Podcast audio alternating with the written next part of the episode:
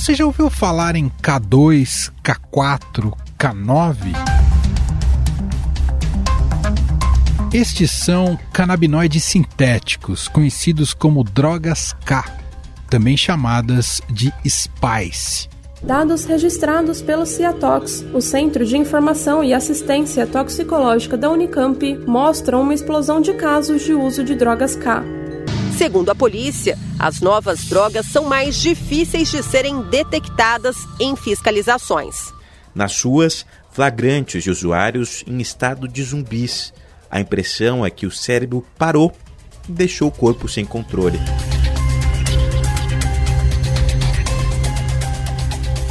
Essas drogas estão cada vez mais comuns no Brasil. No estado de São Paulo, os registros de apreensão deste tipo de droga aumentou em quase 10 vezes em relação ao ano passado. Mais de 110 quilos apreendidos, segundo dados do Ministério da Justiça e Segurança Pública. Na capital paulista foram registradas 10 mortes este ano suspeitas de intoxicação com as drogas K. O primeiro caso de morte suspeita por uso da K9 este ano é investigado pela Secretaria Municipal de Saúde de São Paulo. A vítima tinha 16 anos e morreu por suspeita de intoxicação causada pela droga zumbi.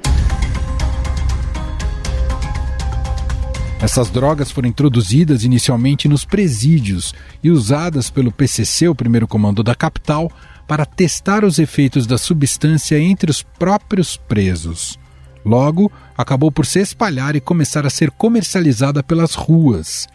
Embora seja chamada de maconha sintética, erroneamente, a K foi criada em laboratório e não vem da cannabis sativa, planta da maconha. Segundo especialistas, a substância se liga ao mesmo receptor do cérebro que a maconha comum, mas seu efeito pode ser até 100 vezes mais potente. O governo de São Paulo diz que os efeitos da droga podem ser piores do que o do crack. A Secretaria Municipal de São Paulo investiga sete mortes suspeitas de intoxicação por uso de drogas. Essas drogas K são capazes de gerar o chamado efeito zumbi.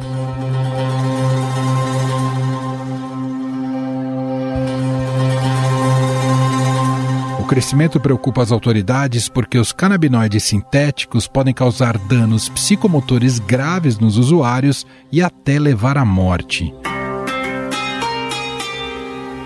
As drogas também podem causar aumento na frequência cardíaca, tendência à depressão, ansiedade, paranoia, alucinações e convulsões.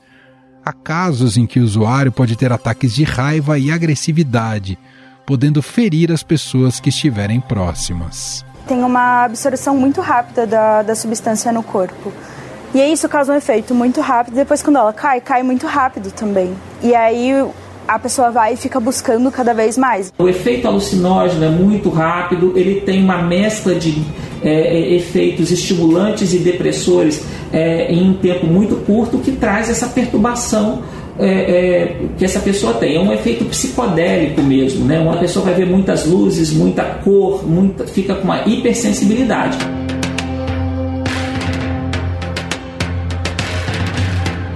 Em março deste ano, o Departamento Estadual de Prevenção e Repressão ao Narcotráfico, o DENARC, afirmou que o combate às chamadas drogas K são uma prioridade para a segurança pública. As investigações do departamento estão focando nos laboratórios de drogas, as chamadas casas-bombas. Em uma casa-bomba da capital, em setembro, ocorreu a maior apreensão de drogas CAD que se tem notícia no país. Foram recolhidos mais de 47 quilos do entorpecente em um único local.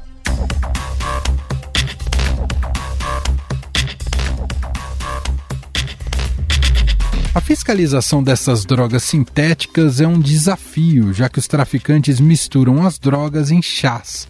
K2, K4, K9 são nomes dados à mesma droga, mas o que muda é a maneira como é consumida. Pode ser em papel borrifado com a substância, inalada direto da pipeta, misturado ao fumo, selos ou até com sais para inalar. Além de São Paulo, apreensões foram feitas em outros estados, como Espírito Santo, Mato Grosso, Mato Grosso do Sul, Paraíba, Paraná, Rio de Janeiro, Roraima e Tocantins. No Paraná, houve 52 requisições periciais para canabinoides sintéticos e no Rio 39 pedidos. Os agentes da Polícia Civil da DISE de Carapicuíba, na Grande São Paulo, já estavam investigando há dois meses a origem das drogas que eram vendidas na região. Foi encontrada muita quantidade de droga e drogas variadas, desde a simples maconha até essa K9 que está na moda agora.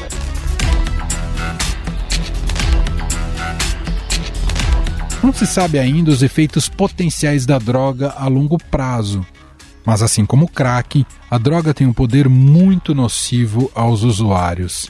Além de um caso de segurança e investigação de sua produção ilegal, o uso dessas drogas também é um caso de saúde pública. Afinal, de que forma os governos estão enfrentando esta situação?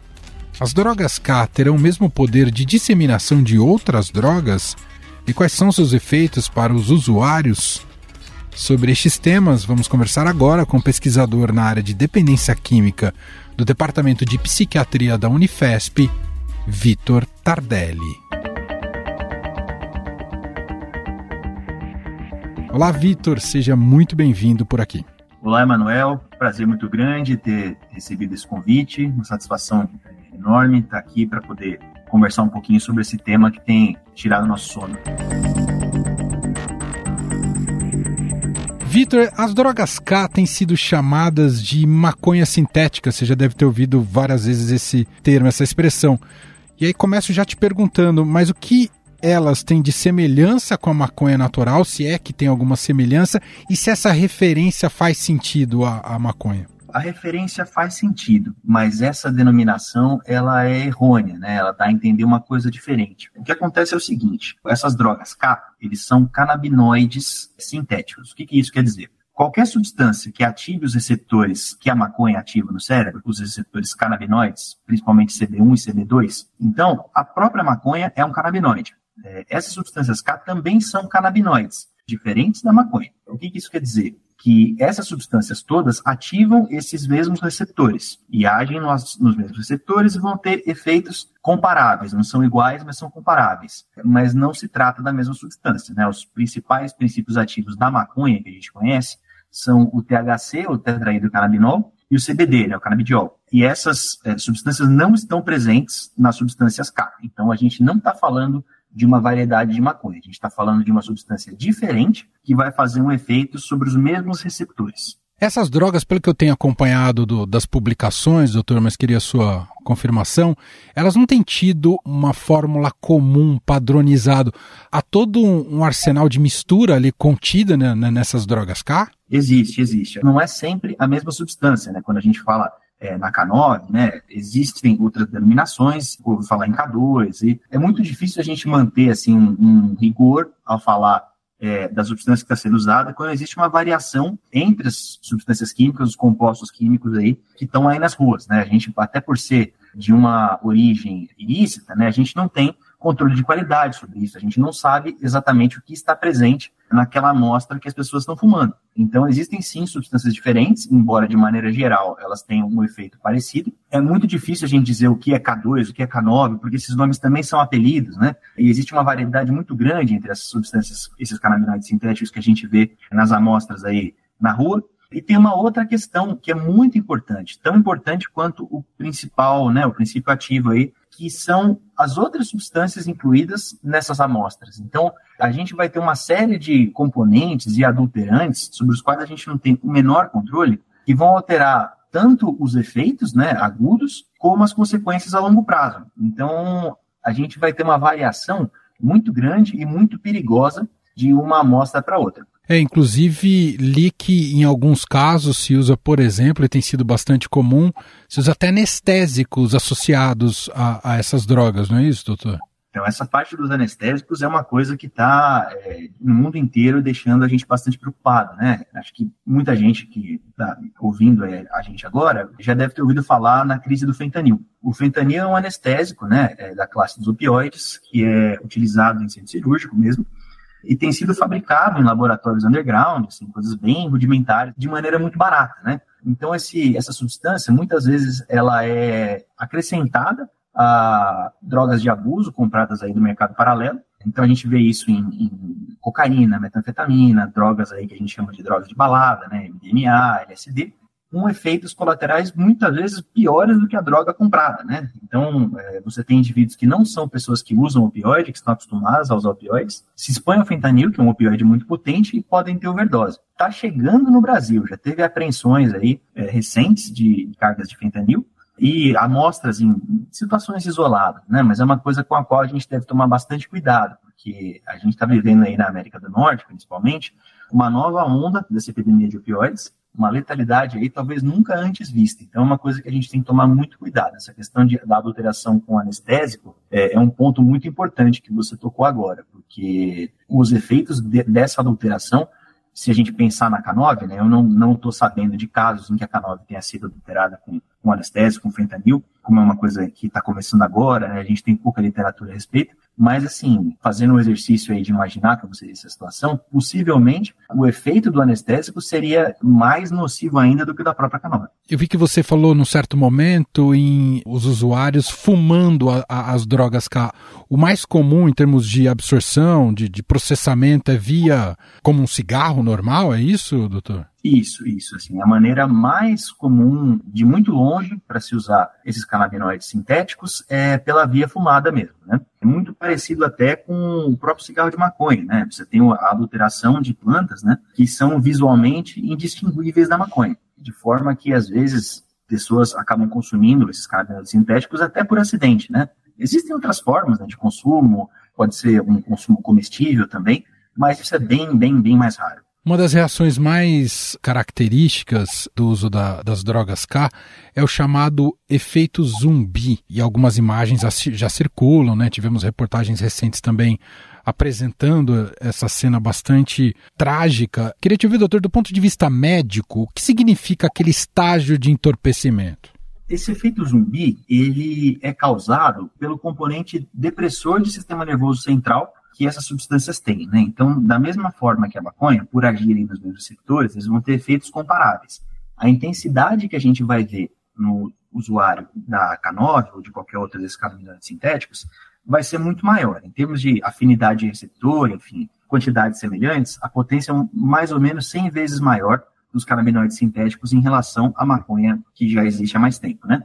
É, então, a gente vai ver esses mesmos sintomas aí, que a gente está acostumado a ver na maconha, é uma, é uma sensação de relaxamento, de lentificação, né? Muitas vezes até lentificação do movimento, psicomotora. E no caso da K9, você vai ter um relaxamento muscular, uma série de comprometimentos que vão ser da mesma natureza, mas de intensidade muito maior. Então, tudo isso para dizer que a pessoa que você observa sob o efeito da K9 vai estar sob o efeito de uma substância que age de maneira análoga à maconha, mas com uma potência incalculavelmente maior. E são apenas um dos efeitos aí nocivos dessas substâncias.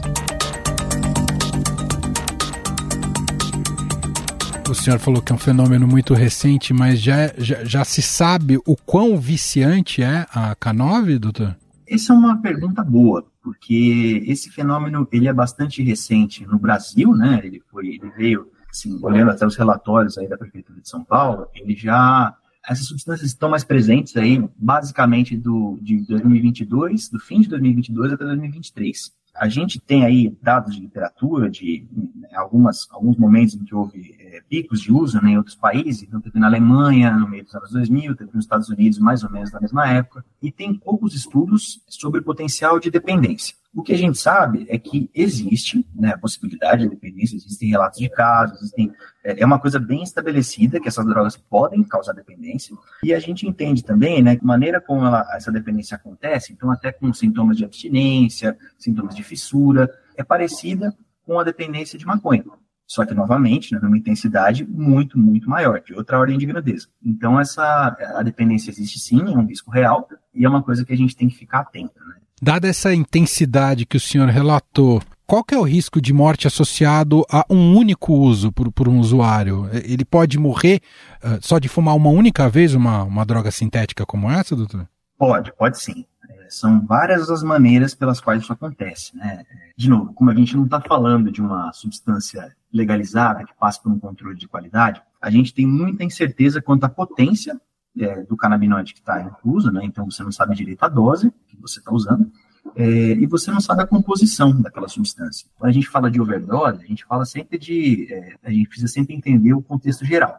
Overdose de maconha, puramente de maconha, é muito, muito, muito raro. É muito difícil de acontecer. No caso desses canabinoides sintéticos, é, existe, essa, é, existe essa possibilidade de uma overdose pelo efeito exclusivo do canabinoide. Então, você tem aí a possibilidade do indivíduo ter, por exemplo, uma convulsão, e aí uma complicação dessa convulsão ser o óbito. É, ele pode ter também uma insuficiência renal, provocada por um quadro chamado rabdomiólise, é, ruptura de tecido muscular estriado exacerbada, né? Então, assim, isso é uma coisa que tem a possibilidade de acontecer. A maior parte das mortes que acontecem por essas substâncias é, de canabinoides sintéticos não é uma morte direta, é uma morte indireta. Né? Então, se a gente pensar aí que mais da metade dos indivíduos intoxicados aí pelos canabinoides sintéticos faz esse uso em ambientes externos, como por exemplo na rua, e pegando até o gancho do efeito zumbi que você mencionou, né? Uhum. É, se o indivíduo passar por esse efeito zumbi é, numa situação em que ele está na rua, ele tem chance de ser atropelado. Então, assim, existem as, a, a, a, existe a mortalidade direta pela toxicidade, existe a mortalidade aí, indireta por consequências do uso, né? Um indivíduo que de repente usa um, um cigarro de K9 e vai dirigir e acaba tendo um acidente. E existe também a possibilidade da substância que ele está usando conter adulterantes, que possam fazer com que aquele indivíduo morra em decorrência do adulterante ou da mistura do adulterante com a própria substância. Então, tem muitos cenários aí em que a gente pode ter um desfecho trágico. É muito tentador e muita gente já tenta estabelecer sobre esse nível de toxicidade, se essa droga é pior, se é mais nociva ou menos nociva do que outras drogas mais convencionais, digamos assim, no mercado, seja o crack, a cocaína, enfim. Dá para estabelecer esse tipo de parâmetro, doutor? Não é muito, ou, ou do ponto de vista científico não faz sentido? Até pode fazer, né? A gente tem que ter uma certa objetividade quando a gente vai falar em termos de gravidade, porque a gente tem uma série de desfechos que podem acontecer quando a gente fala em substâncias como crack, né, ou, ou substâncias que a gente não tem no Brasil, como a heroína, né, tem, mas em quantidade muito baixa, a gente tem diversas maneiras aí de definir essa gravidade. Então, a gente pode falar de gravidade como incidência de overdoses entre os indivíduos que usam, é uma maneira de olhar. Mas a gente pode falar também, não, mas eu estou pensando nas consequências do uso crônico. Então, existiriam muitas maneiras da gente definir o que, que é gravidade, severidade, etc. Eu acho que aí a gente poderia falar, fazer uma comparação com o próprio crack, né? O crack ele também tem uma, um potencial aí de é, levar ao óbito, dependendo da forma como ele é usado, muitas vezes ele é usado com outras substâncias junto, né? E uma série de efeitos é, que podem ser agudos e crônicos. Então, é, eu acho que são coisas comparáveis, mas para a gente colocar e, e, dizer isso, né, afirmar isso com tranquilidade, a gente teria que ter um pouquinho mais de dado, a gente teria que ter um pouco mais de número. Na sua visão, doutor, quais são os desafios que se colocam agora para as autoridades públicas com o aumento do consumo dessa droga? O senhor teme que isso possa virar uma, uma epidemia? Eu acredito que ela tem um potencial, sim, de se tornar uma coisa mais epidêmica. Né? Ela está crescendo de uma maneira é, muito importante, muito assustadora. E a sensação que me dá é que a gente tem que estar preparado para receber esses pacientes aí nas intoxicações agudas, ou então nas complicações como quadros psicóticos, que são relativamente frequentes entre os usuários das substâncias. O que aparenta, né, com o pouco que a gente tem de literatura, é, a porcentagem de indivíduos que usam, né, que se transformam, que se convertem em pessoas dependentes, é uma porcentagem relativamente baixa. O que não quer dizer que ela é desprezível, o que não quer dizer que ela deva ser negligenciada, mas é, é uma coisa um pouco diferente aí é, de outras substâncias, como o próprio crack, né? Tem uma, uma porcentagem de conversão de usuários para dependentes maior do que a da maconha, e aí o, a K9 estaria em algo intermediário entre esses dois. Acho que a gente tem que estar preparado né, para atender esses pacientes, acolher e oferecer tratamento é, quando isso seja uma, uma, uma, coisa requisitada por eles. Então, é, a gente tem que entender quais são as características da substância, é, as características da população que usa, né? É, existe um relatório da Prefeitura de São Paulo que demonstra de forma muito clara que existe um perfil. Mais da metade dos canabinoides sintéticos usados em São Paulo estão na Zona Leste. 80% dos indivíduos que usam são homens, 50% usam em ambientes externos, na rua, né? Tem uma questão racial também, né? eu não lembro a porcentagem exata, mas a maior parte dos usuários são pardos de baixa escolaridade. Então a gente tem que entender de onde está vindo esse fenômeno, né? hum. né? É, para a gente poder acolher esses pacientes da melhor maneira. E aí também poder receber e tratar e aliviar as complicações decorrentes do uso, tanto clínicas como psiquiátricas, né? E eventualmente uma dependência também. Isso nos coloca sempre naquela pergunta que eu sei que é o que move muito do trabalho de vocês, psiquiatras e outros especialistas desse segmento, que é o que leva alguém usar uma droga, qualquer droga ou uma droga tão potente como essa. Existe sempre uma predisposição, doutor? No caso da Canova, eu estava justamente lendo um estudo que apontou que numa população é, de pessoas dos Estados Unidos, portanto, outra população, não é a nossa, né? A gente tem que entender que tem diferenças culturais também, mas nessa população que eles estudaram, o principal motivo que levou ao uso foi curiosidade. Então, isso é uma coisa assim que me, é, me chamou a atenção, porque é uma coisa tão singela, tão simples, né? De consequências tão potencialmente drásticas, né?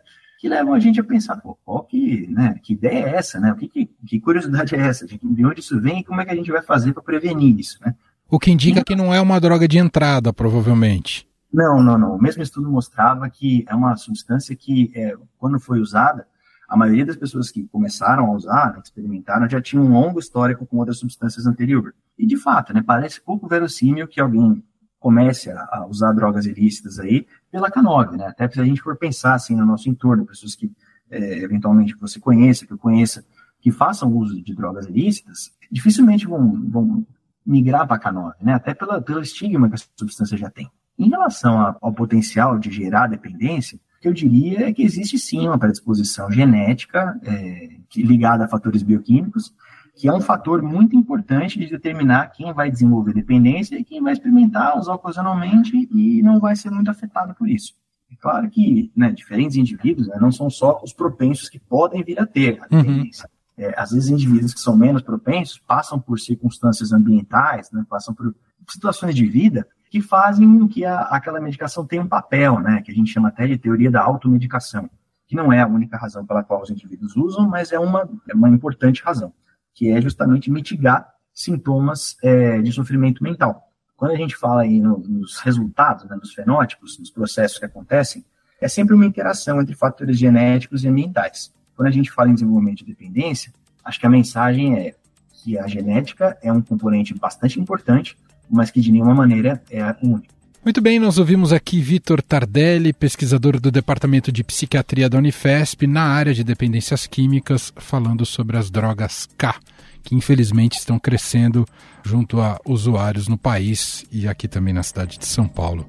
Doutor, muito obrigado pela entrevista, pelos esclarecimentos e até uma próxima. Muito obrigado, agradeço demais a oportunidade, foi um prazer muito grande e estamos por aí. Sempre que precisar, só chamar. Estadão Notícias.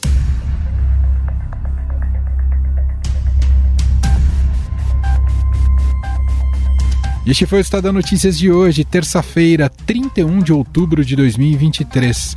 A apresentação foi minha, Emanuel Bonfim. Na produção, edição e roteiro, Jefferson Perleberg, Adriele Farias, Gabriela Forte e Giovana Silva.